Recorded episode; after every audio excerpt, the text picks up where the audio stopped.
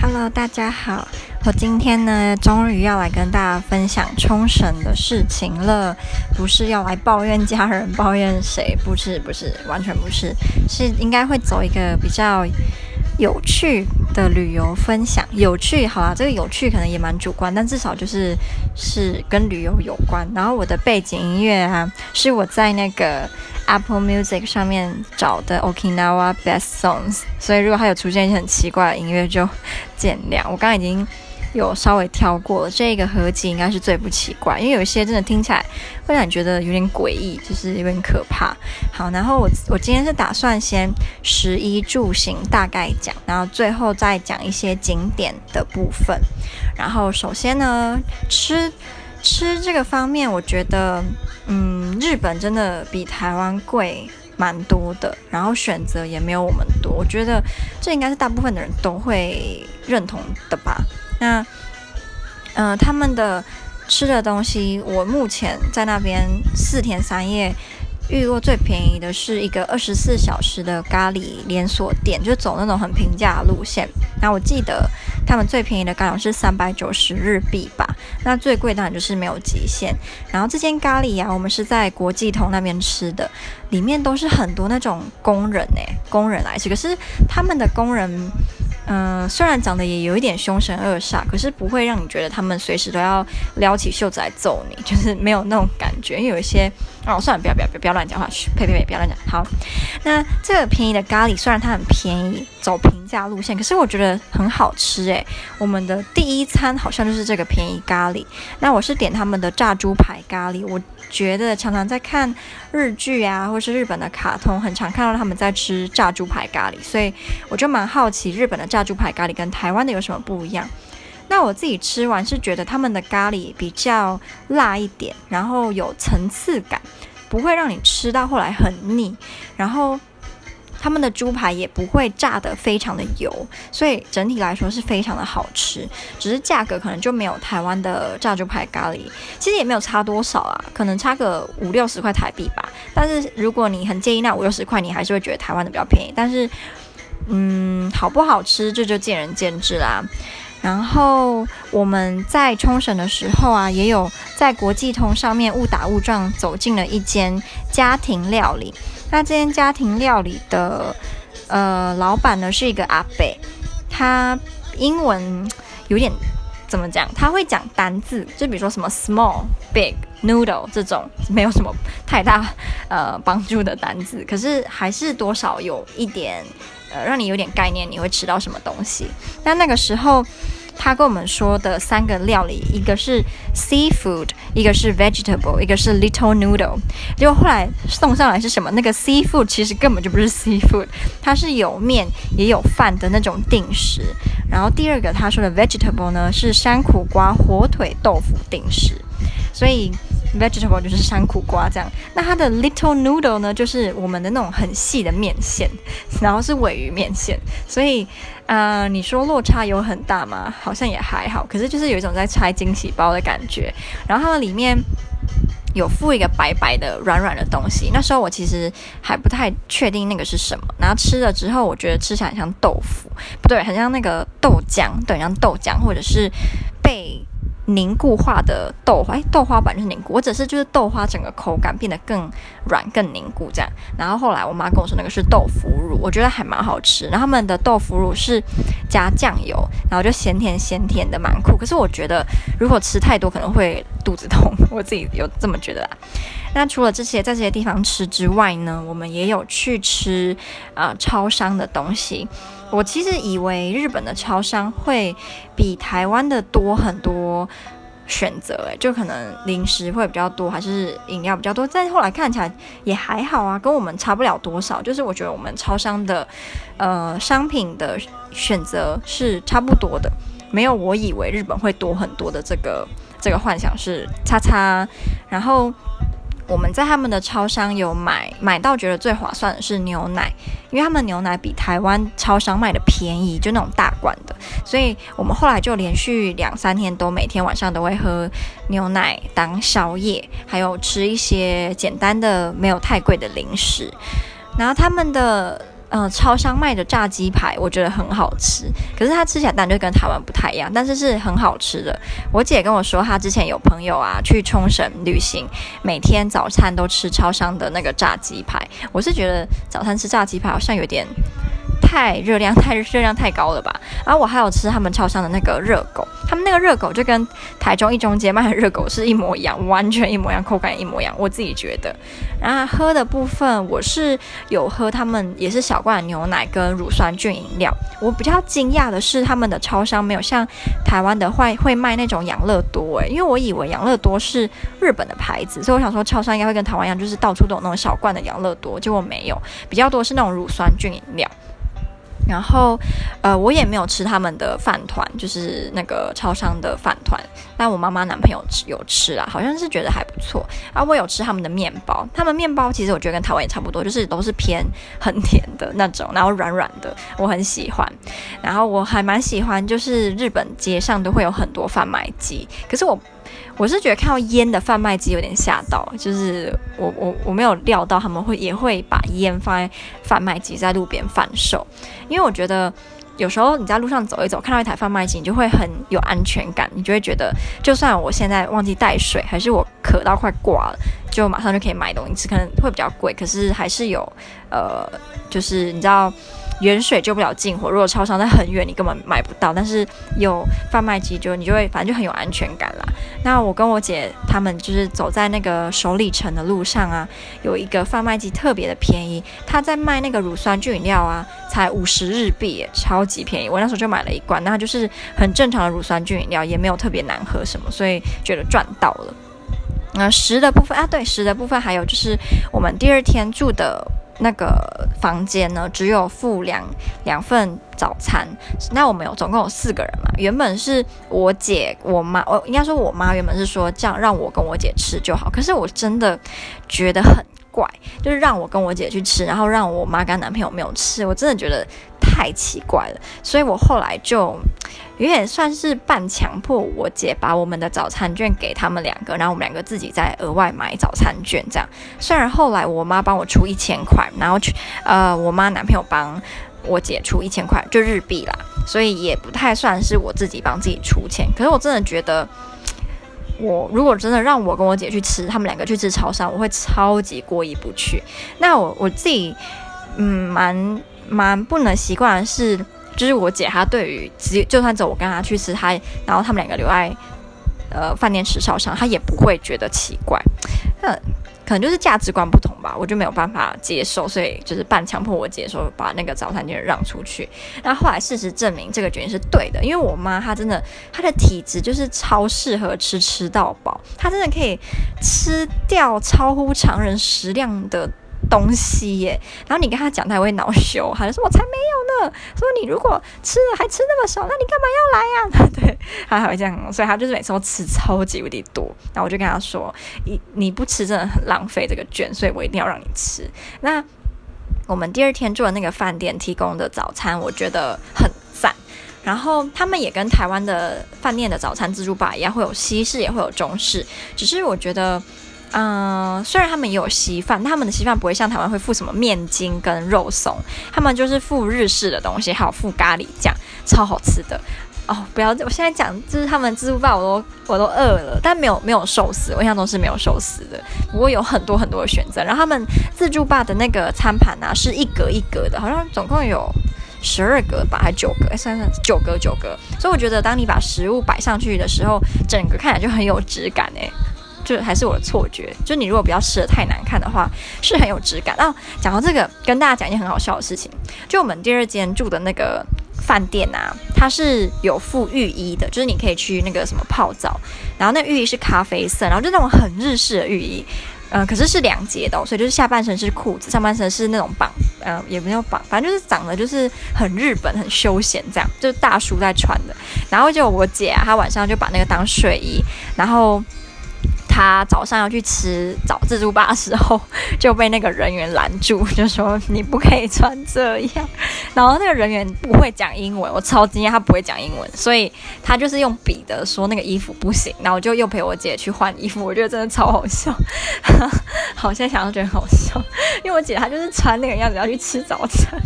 好，不要笑，嗯嗯，然后。那个自助吧也有很多的台湾人、跟中国人、跟日本。那你其实就是看这三国人挑的食物跟吃东西的方式，就知道是不同国家的人。我观察日本人，他们就是会吃饭配那个鱼，还有咖喱跟纳豆。然后他们吃的时候是会蛮安静，就是不太会讲话。可是台湾的跟中国的，就是会边吃饭就是边聊天。但我我不知道这是日本人的个案啊，或许大部分的日本人其实不会这样，但是我那时候在那个地方是这个样子的。好，那我应该十的部分分享完了，哇，光十就十分钟。那衣服的部分呢，我自己是发现，呃，日本很多男生都会穿那种花衬衫，就那个衬衫不一定是花，也有可能是什么鹤啊，还是不同花呃图案的满版那种，然后是衬衫的。款式我自己觉得还蛮好看的，因为一般来说想到花衬衫，应该会觉得很怂，还是很就是很没质感。可是他们穿起来不会让你有很怂没质感的感觉，反而会认为哦好有特色哦。所以我也不知道他们是怎么做到，也有可能是跟你整体都有打扮，就是你不是穿花衬衫，然后脸很。很邋遢，然后发型也很邋遢，可他们整体都有顾到，所以你就不会觉得看起来很奇怪。然后女生，我是注意到日本的女生很喜欢穿宽裤、牛仔宽裤，还有那个丝巾，就是无论是头上还是用在脖子上，还是绑在马尾，跟穿那种厚底的鞋子。厚底鞋子不局不局限于布鞋，有时候那种。凉鞋也会是厚底，或是夹脚拖，他们就很喜欢穿厚底的，所以就是每次在路上看到那种穿厚底的鞋子的，通常都是日本女生。可是我有注意到，有些台湾的阿姨也会穿厚底的鞋子，但是看起来就是就觉得你是台湾人，我也不知道怎么说，就那个厚底的款式跟风格是跟日本女生会穿的是不一样。那我并没有要评论哪个比较好，哪个比较不好，我只是单纯就是我自己的感觉。那一的部分，应嗯，大概就是这样，对，没有什么好讲的。我自己是以为国际通会卖很多衣服，但没有，因为我之前上网查，很多人说国际通很像是西门町的加长版，但我自己实际逛完觉得没有长到或是好逛到让我很惊艳，有可能我被台中的逢甲夜市就是宠坏了吧，所以我就觉得嗯还好这样。好，然后住的话，我们这次是住四天三夜嘛。那这三夜啊，第一天是住最好，可是第一天也是让一开始大家的气氛变得很糟。我们是搭那种很早的飞机，所以呃，我们我妈她晚上十二点多就骑摩托车载我去她男朋友家，然后我们大概呃半夜快一点的时候就搭 Uber 去搭统联到桃园机场，然后。呃，四点多就要 check in 的样子，我印象中是这样。所以其实我们第一天的精神都不是说到超级好，可是因为玩还是让你很开心，所以你还是会就是打起精神来玩。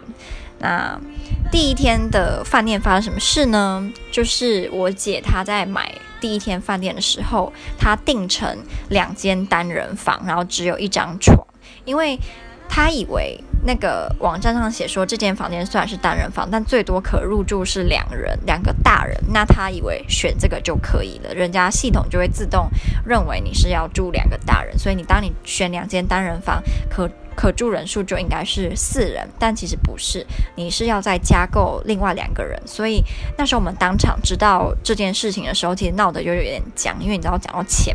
那因为我们家比较特殊是，呃，我妈她男朋友又不是我们真的爸爸。那我们也是第一次跟他出国玩，所以其实也不太了解他是一个，就是到底在面对这种突发状况会怎么处理。对，那后来这件事情其实就有蛮大的影响。对，那天，因为我妈她觉得我姐搞这一出，她觉得很不爽，就是她觉得我姐很不可靠啊，然后呃做事情都不小心啊。那她男朋友是。因为她男朋友，我妈男朋友反应很慢，他很老了，他已经快七十岁，所以每次你跟他讲一件事情，或是你要跟他讨论一件事，你都要等很久，他才会理解说哦，现在发生什么事情，那他要怎么处理？因为他是那种很一板一眼，然后做事情很小心、很细心，一定要每个细节都搞清楚的那种人。那他的反应又很慢，所以有时候其实我们大家都处理好，他才会说，哎，嗯、所以是这样吗？那其实他他的思想还停留在处理这件事情的第一步骤，所以我到后来有一点，有一点。啊，就是因为我其实算比较急性子，所以到这个后来有时候很急，你就会觉得天呐，你怎么还没有搞清楚状况啊？但因为那天是第一天，所以。我我的那个耐心还算 OK，那我我觉得我本来就要训练我的耐心，我不可以这么急，然后不可以这么就是什么事情都想要赶快做好，因为这有时候对其他人来说是一个负担，也会给人家压力。好，那回归到那个第一天的部分，然后那时候我妈就想说，不然就看附近有没有什么青年旅馆就住吧。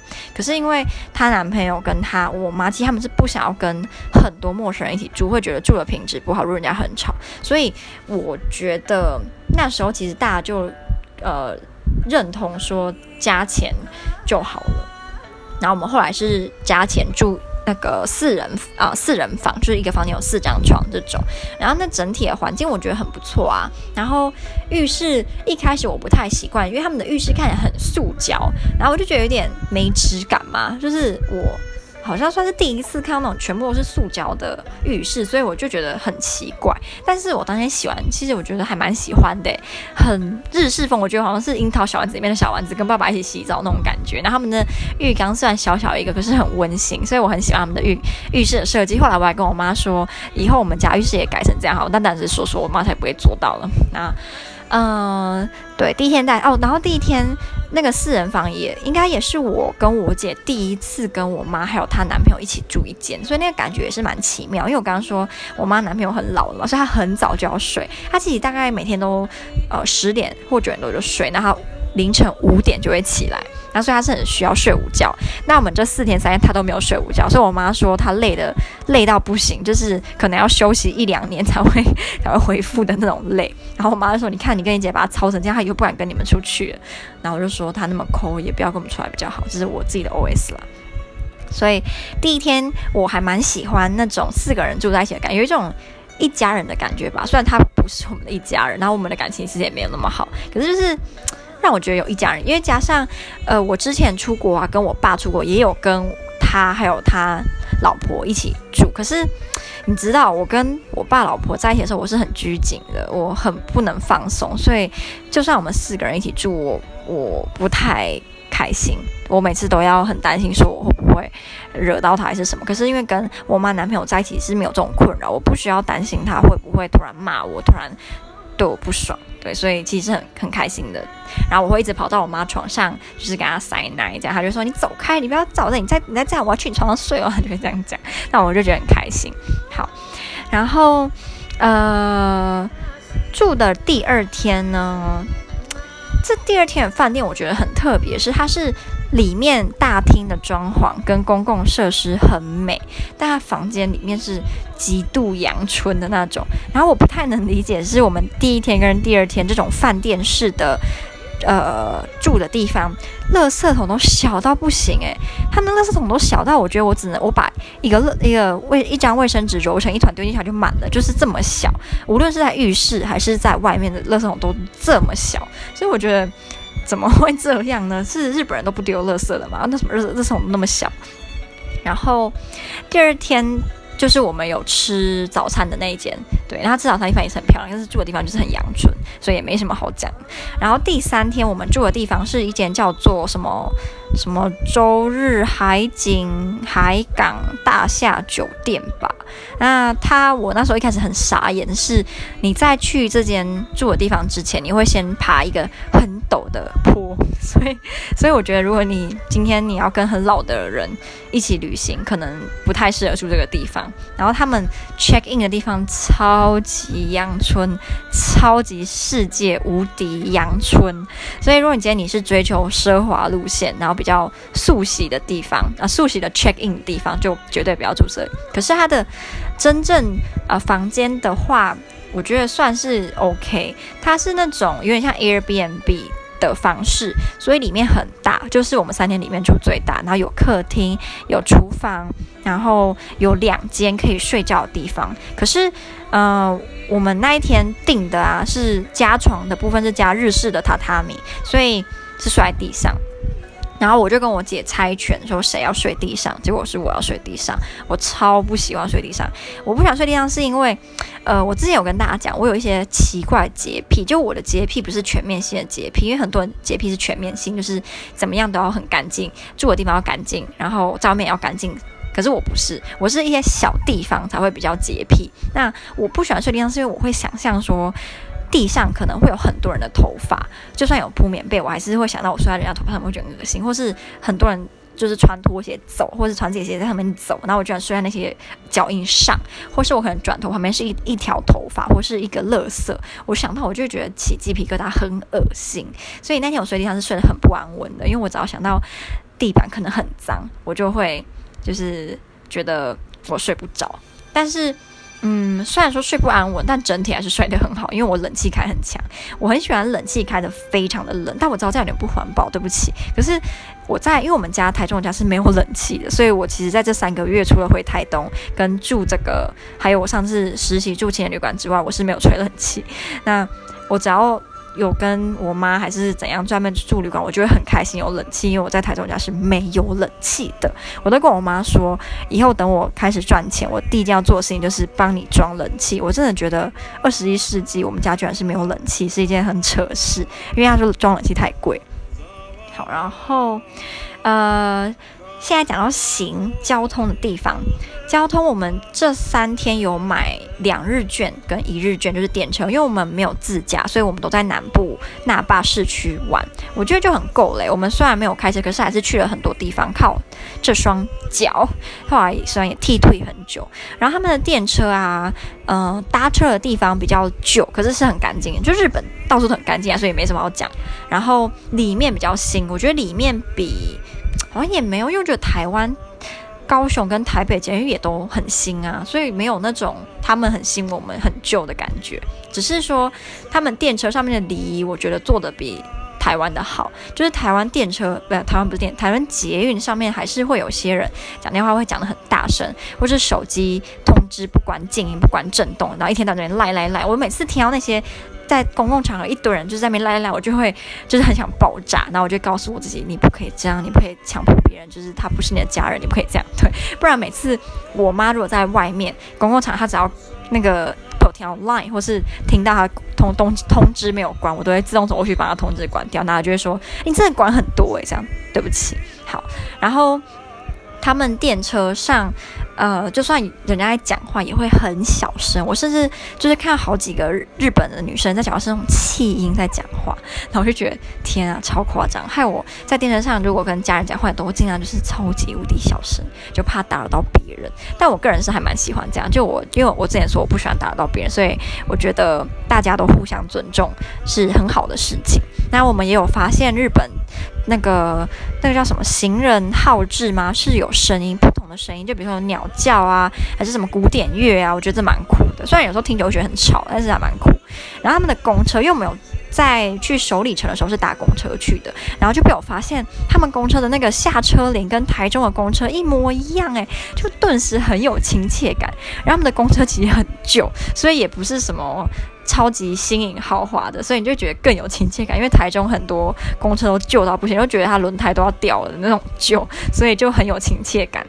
然后，呃，第三天就是应该说第四天，我们快要回台湾那一天，我很惊讶，是我们搭最早的那个电车是。早上六点十分吧，结果里面的电车居然是塞爆诶、超挤。然后我们那时候就也跟着硬着头皮挤进去之后，我姐因为我跟大家说过，我姐她是比较大拉拉的人，所以她就把一个男日本男高中生挤到，就是他整个人人是有点像被挤成一个饼人。我就觉得很好笑，因为他的他的表情就很困扰，但是日本人又不太会直接说你可不可以怎样，你可不可以不要这样子，因为加我姐是外国人，所以他就是被很困扰的挤在边边，挤在角落，我就觉得他超可怜，很同情。因为因为我姐根本不会在乎，她也不会觉得我挤你会怎样，所以我就觉得那个那个画面还蛮好笑。然后我很替那个日本男高中生感到就是不好意思。对，好，那最后就跟大家分享景点的部分。嗯、我们这次其实去蛮多地方的。那我先说我最不推的。因为我虽然我说我最不推，但也不是说我觉得它不好玩，只是跟其他景点比起来，我会觉得你没有时间的话，也不一定要去。那就是首里城。为什么会讲收里城？其实我觉得这有一部分是我的问题，因为我们并没有花钱进去它需要钱才可以参观的地方，我们是只有在外面跟逛它不需要收费的地方。那我自己就觉得蛮普通的，有可能是因为我上礼拜才刚去台南吧。所以就就觉得台南安平那边比较呃好玩，对，他们都是走那种古迹路线嘛，那我就觉得安平的比较有趣，然后可以看的东西比较多。那首里城就对我来说就真的很还好。可是首里城发生一件很有趣的事，就是我们在去首里城的时候是在我们是搭五十四号公车吧？哎，是吗？然后就在。离首里城走路大概十五快二十分钟的地方，所以我们是走了快二十分钟到首里城，超累而且超热。那一天的艳阳可能跟台湾的夏天的太阳是差不多的，不分轩制，所以没有什么日本的夏天比较不热这件事。所以我们是在大太阳底下走了二十分钟，然后我们都累到不行。然后请记得，我妈男朋友已经快七十岁了，所以。然后我的身体可能在某些时候也是快七十岁的老老老老奶奶。然后我们就爬完之后，就在那边逛了一阵子，就发现里面有一个可以让你躺着或者是跪着休息的休息室。那这个休息室冷气很强，所以那时候我们就想说，就干脆先跪着休息一下。结果我就睡着了。我跟我妈还有我妈男朋友，我们三个都睡着。然后我姐还偷拍我们睡觉，我就发现我睡觉也太丑了吧，完全没有那什么言情小说女主角睡着都什么。洁白的脸呐、然后一站一站长长的睫毛，然后怎样，就完全没有那样，就是丑到爆。所以我觉得我未来男朋友很可怜，你要看这样的脸。所以我还是觉得我跟外国人在一起比较好，因为跟外国人在一起比较就不用担心他会觉得你怎么没有洁白的脸或是很长的睫毛呢？虽然因为这样就是想交外国男朋友，好像有点好笑。嗯，所以我对首里城大概就是觉得普通，嗯，中中间啦，就也不会到很无聊，但就是普通。那我最喜欢的，我觉得是波上宫，还有波上宫旁边的海滩。波上宫我很喜欢，有有一个是因为它被便当加分，就我们也是搭到搭电车到某一站，走路到波上宫，然后在走到波上宫途中有一间便当店。因为我没有吃过日本的便当，所以我很好奇日本便当吃起来会怎么样。